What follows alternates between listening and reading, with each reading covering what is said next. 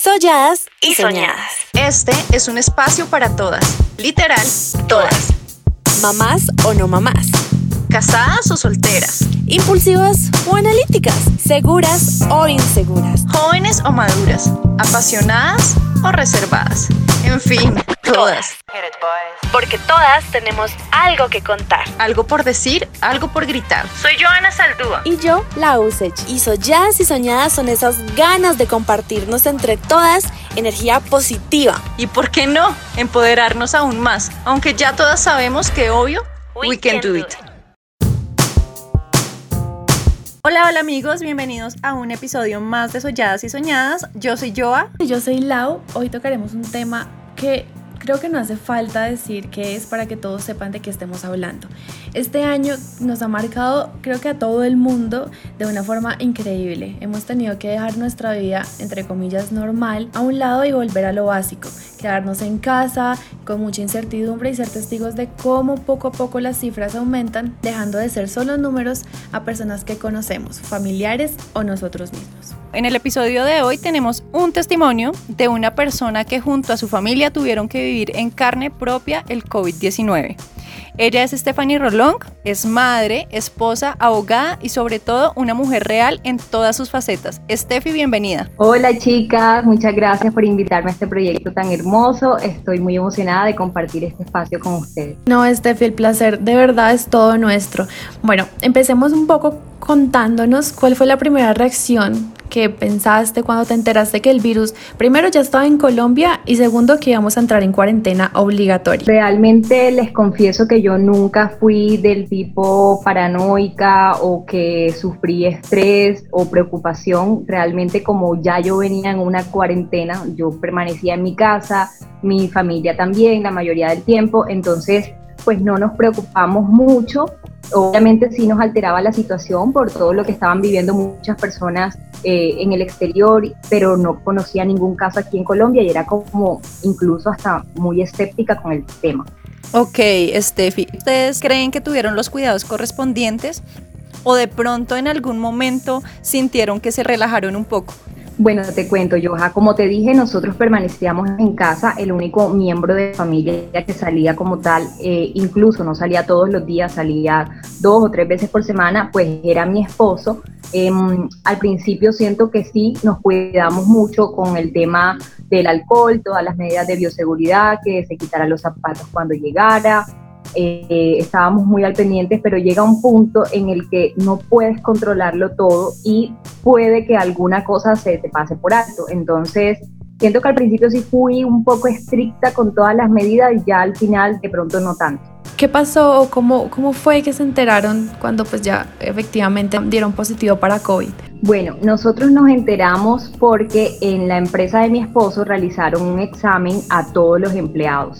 Él pues estaba presentando como síntomas eh, de resfriado, pero realmente no le habíamos prestado mucha atención. Le realizaron en la empresa la prueba de sangre y eh, resulta que uno de los compañeros pues había estado asintomático y contagió prácticamente entre 15 y 20 personas de la empresa. Entonces cuando eso pasa, obviamente eh, nos toca recurrir a la EPS para nosotros hacernos la prueba, tanto mi hijo, mi mamá, él, porque la EPS te hace otro tipo de prueba, no es la de sangre. Eh, entonces, cuando ya nos la realizamos todos, es cuando ya comienza este proceso. ¿Cuál fue la reacción tuya cuando pues te enteraste de que había un contagiado en tu núcleo familiar? Bueno, te cuento que el día que él me dice que le entregaron la prueba, cuando mi esposo me dice que le entregaron la prueba y salió positivo, yo de verdad me alarmé y me preocupé muchísimo, no tienes idea, porque ya yo venía sintiéndome mal. Entonces ya sabía que obviamente yo también estaba contagiada y por ende me preocupaba también la salud de mi hijo, que apenas tiene siete años, pues que también ya es una persona mayor. Entré como en crisis, en, en una angustia que no te imaginas. O sea, ¿todos en tu familia fueron, fueron contagiados o alguno no se contagió? No, todos estuvimos contagiados. Mi esposo es el primero al que le entregan el resultado. Luego mi hijo y yo nos realizamos la prueba, pero sucede que la prueba se demoraron prácticamente 10 días sin entregárnosla. Entonces, en esos 10 días eran 10 días de angustia porque teníamos los síntomas, nos sentíamos mal, no teníamos atención médica, llamábamos a las líneas, no venía nadie a hacernos la prueba. Em, cuando íbamos o preguntábamos si podíamos asistir, tampoco nos daban respuesta. O sea, te puedes imaginar, esos 10 días fueron de malestar, de dolor, de desconcierto. Mi esposo ya se iba como mejorando y aliviando, pero sin embargo no podía salir. Entonces, cuando él no puede salir, no puede trabajar, ya te puedes imaginar todo lo que se cruza por la cabeza de uno en esos momentos. Entonces fue bastante fuerte. Cuando ya nos entregan por fin la prueba, ya yo me había complicado muchísimo de salud. Gracias a Dios mi hijo, Ale Santiago, eh, no le fue muy mal, él solamente estuvo como con los síntomas dos, tres días, pero ya yo estaba complicada de salud. ¿Cuáles fueron ya los síntomas así que tuviste cuando ya te sentiste muy mal? Bueno, yo ya te cuento que los síntomas, yo no sé, pero a mí me dieron todos. O sea, yo tenía dolor de cabeza, no me podía levantar de la cama, yo intentaba levantarme para venir a la cocina y sentía que el cuerpo no me respondía, las piernas no me respondían, tuve fiebre, escalofríos, perdí el olfato, perdí el gusto, em, dolor de cabeza, pero un dolor de cabeza insoportable. Este, y el síntoma que más me golpeó eran un síntoma de, de nervios, o sea, a mí me afectó mucho la parte nerviosa. Entonces eh, yo estaba descontrolada totalmente. Entonces eso hacía que con cualquier cosa llorara, me afectaba y, y, era como un círculo vicioso porque entre más lloras, más dolor de cabeza te da y bueno, fue horrible. Claro, Steffi, me imagino la angustia en ese momento. Cuando tú llamaste o pues cuando se enteraron que era positivo, tú comunicaste, me imagino que a tu círculo más cercano. ¿Cuál fue la reacción de las personas pues, que estaban a tu alrededor, pues conocidos tuyos, al enterarse que estaban contagiados? Bueno, ese fue otro tema también súper, súper álgido porque resulta y pasa que nosotros, pues al estar contagiados todos, teníamos que estar todos en casa, o sea, nadie podía salir, nadie podía hacer la compra.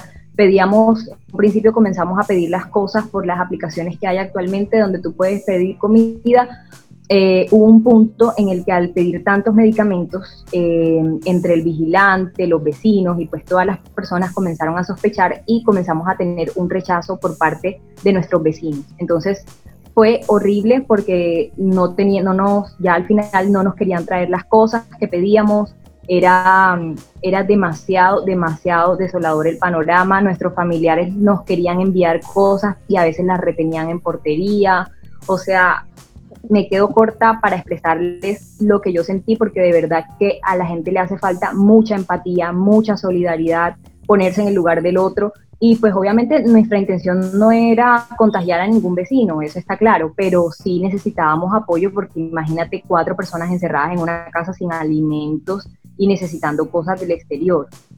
Claro, Steffi, me imagino qué situación tan difícil. Definitivamente es que la falta de verdad, como tú lo dices, de solidaridad y empatía de las personas es tenaz actualmente y más en situaciones así difíciles. Por ahí dicen que a veces las personas en las situaciones difíciles sacan como lo mejor y lo peor que llevan dentro. Y pues yo creo que esta situación que estamos viviendo ahorita a nivel mundial pues ha hecho eso en, en todas las personas, ¿no? ¿Cómo ustedes sobrellevaron la situación mientras pues todos estaban contagiados? Es decir, ¿cómo fueron los roles de cada uno y la dinámica familiar?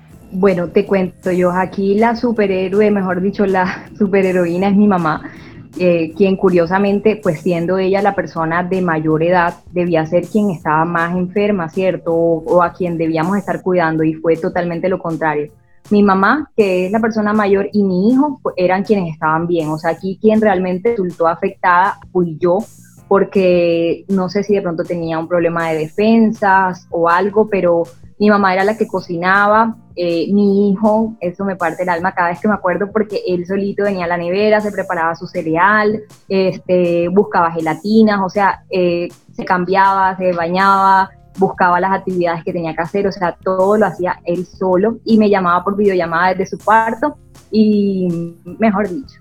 Qué duro sobre todo para él, ¿no? Me imagino la situación ha de ser como muy, muy angustiante. Y él asimiló el virus, o sea, de una forma que quería que la gente se cuidara, estaba muy pendiente de, lavarse las manos, o sea, de verdad que fue una experiencia que a cada miembro nos, nos tocó de diferentes formas. A mí en particular como para el tema de cuidarme, a mi mamá también, em, a mi mamá pues en el sentido de que ella se ve que es, fundamental, o sea, es pieza clave en, la casa, a mi hijo, a mi esposo en el tema de no poder salir, no poder trabajar. A cada uno nos tocó en temas diferentes.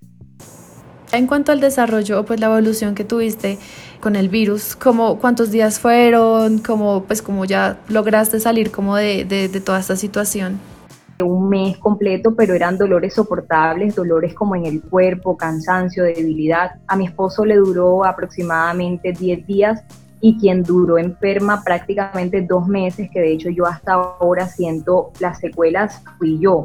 Secuelas en el sentido que, que sientes que de pronto te agitas y, o quedaste con cosas que no te permiten estar al 100%. Eh, de hecho, cuando intento realizar deporte también me canso, cositas así.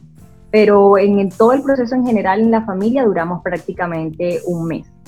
Siempre fue un proceso eh, súper largo, ¿no? Más que todo para ti acá pues les contamos, Steffi es creadora de contenido en redes sociales. Tú le contaste a tus seguidores eh, cuál fue su reacción, te apoyaron o no te apoyaron, qué te dijeron cuando se enteraron. Bueno, eh, yo les conté, ya pasado un tiempo, la verdad es que eh, nosotras como creadoras de contenido llega un momento en que si no publicas, pues Instagram te sepulta y esto es un trabajo que también pues yo he venido cosechando hace ya dos años y no quería dejarlo perder pero tampoco quería hablar del tema porque las personas son a veces em, no comprenden la situación, de pronto pensarían que yo quería tener un momentico de fama o quería hacerme la víctima o no sé, sinceramente me daba temor cómo lo, lo tomarían y por eso no quería hablar del tema, hablé del tema ya cuando estaba un poco mejor, cuando me sentía bien eh, y conté mi experiencia más que todo para hacer un llamado a ser un poquito más solidarios, a ser un poquito más empáticos, a cuidarnos, a que vean que es real, porque literalmente cuando yo subí esto a las redes sociales había gente que me decía, eso es una confabulación del gobierno, eso es mentira, yo no conozco ninguna persona que le haya dado. Entonces cuando ya yo les contaba que era verdad, que a mí me había dado todo lo que había sufrido con eso, pues de pronto ya tomaban un poquito más en serio las recomendaciones bueno, ya como a nivel de, de, listo, lo superaste, pasó todo esto, yo quiero que nos dejes como un consejo que tú le puedas dar a las personas pues que están pasando por esta misma situación actualmente, a nivel tanto emocional como de aislamiento, como bueno, todo lo que conlleva este virus. Bueno, realmente eh, mi único consejo es que son varios. de pronto a nivel laboral les diría que no, no solamente se centren en tener un empleo estable, que traten de tener siempre varias alternativas porque no sabemos en qué momento de pronto nos pueden pasar cualquier cosa y es preferible tener eh, varios ingresos o varias fuentes de donde podamos disponer. Ese sería el número uno porque ese también es un tema importante. O sea, sin dudas, si la economía está mal, nosotros pues repercute en nuestra salud y eso de pronto también no hacía que uno mejorara. Entonces, eso. En cuanto al tema de salud, les recomendaría muchísimo a todas las personas que cuiden su sistema inmune, que traten de alimentarse bien. Era una persona que me alimentaba muy mal, eh, que no le prestaba atención a mi salud. Y fue como un llamado a la acción a mirar que no importa si estás joven, viejo o lo que sea, en cualquier momento te puede pasar algo y lo importante es que tú estés bien eh, en todos los sentidos, mentalmente, físicamente, y que trates de hacer un esfuerzo por lograr ese equilibrio. Estefi, ¿tú crees que el estar mal emocionalmente cuando estás con COVID realmente afecta muchísimo más, eh, digamos que todos los síntomas y la recuperación?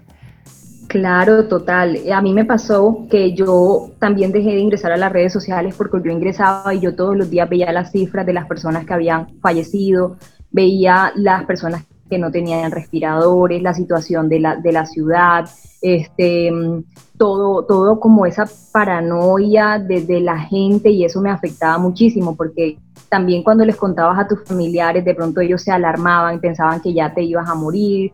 Entonces yo sinceramente pienso que la medida más importante es como cuidarte a nivel personal, pero primero mentalmente, o sea, lograr encontrar ese equilibrio para no caer y no ceder, porque todas las enfermedades se crecen cuando están alimentadas por miedo, por zozobras, por angustias. Entonces no hay nada mejor que estar tranquilo.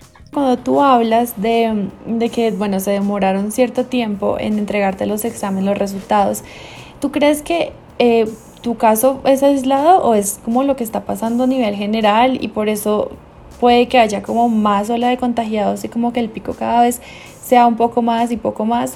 Y en cuanto a nivel ya cuando bueno tuvieron los resultados, ¿sientes que tu EPS se portó a la altura pues de la enfermedad y de lo que estaban pasando ustedes en ese momento? Bueno, al principio eh, tuve una atención que fue solamente vía telefónica y WhatsApp y eso me impacientaba muchísimo. De hecho, pues yo sentía mucha, mucha inconformidad hacia la EPS pero en un momento ya comprendí que de pronto no contaban con todos los recursos para toda la atención a todo el mundo que estaba haciéndose pruebas en ese momento o que se sentía mal o que sospechaba que podía tener el virus. Ya una vez me entregan los resultados, no puedo quejarme, la atención fue excelente. En ese momento, em, pues ya comenzaron a hacerme visitas en casa, el médico en casa, después también me hospitalizaron, eh, me dieron todos los implementos que yo necesitaba de mm, oxímetro, pues todo, todo lo que yo necesitara en el momento, las medicinas, todo. Entonces, eh, ya, ya para el final estuvo muy bien la atención, pero los días más críticos que fueron al principio no tuve atención por parte de la EPS. Tenaz, Steffi, me parece que yo creo que los, los primeros días son los que más debe haber buena atención con uno, más porque pues yo creo que uno está como tan nervioso con las emociones alborotadas, entonces yo creo que es cuando eh, la atención debe ser mejor, ¿no? Después de haber pasado toda esta situación con tu familia, ¿crees que te dejó alguna enseñanza o algo positivo?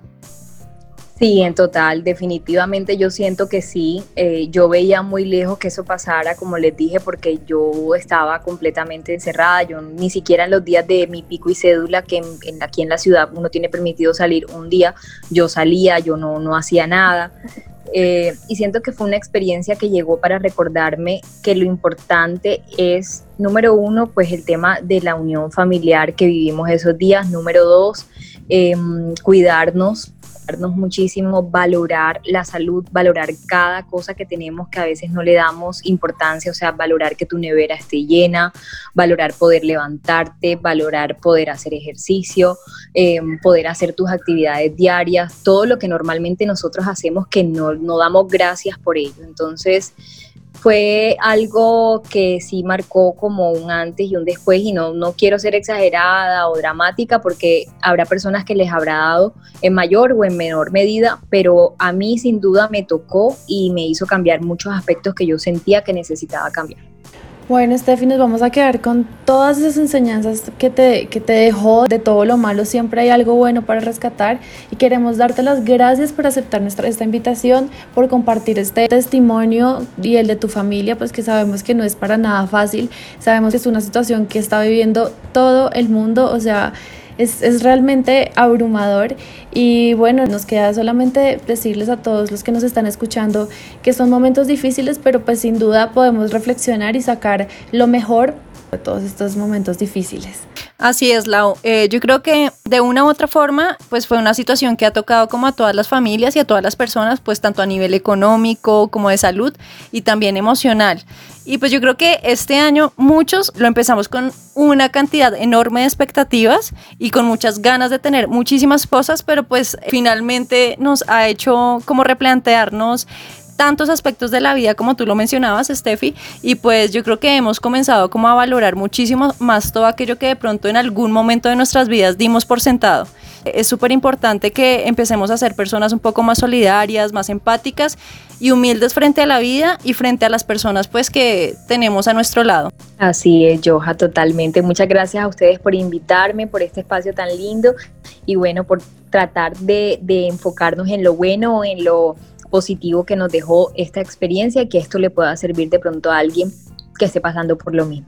Así es, Steffi. Yo creo que ese es el mensaje más importante que podemos como resaltar el día de hoy. Pero antes de que se me desconecten, Steffi, quiero que nos dejes el reto. Es que tú sabes que vamos a estar súper juiciosas todos cumpliéndolo a pie de la letra para que nos los dejes y pues ya después recordamos cómo tienen que hacer para, para cumplirlo. Bueno, este reto es para las mamitas, para las mamitas como yo. Este reto lo comencé a hacer y quiero compartirlo con ustedes ya cuando salí de todo este problema del COVID. Dije, quiero tener días en los que yo haga cosas que normalmente no hago pero que me hacen feliz. En cada día vamos a destinarlo para algo, un día para tomarnos una foto sexy a solas, que hace rato no nos tomamos porque estamos con nuestros hijos, un día para tomarnos un café, un día para hacer Zoom con las amigas, un día de skincare, un día de cuidado, un día en el que cocinemos y hagamos lo que nosotros queramos en fin, días para nosotras, así se llama. Para que toda la gente esté súper pendiente, vamos a estar eh, publicando cómo es el reto a pie de letra en nuestro Instagram arroba soñadas y sonadas y ahí pues van a encontrar todo el traqueador para que hagan el reto junto con nosotras. Listo, perfecto, me parece súper. Entonces amigos, muchísimas gracias a todos por escucharnos. Esto ha sido todo por el episodio de hoy. Recuerden seguir cuidándose en casa y no bajar la guardia. Nos escuchamos en un próximo capítulo.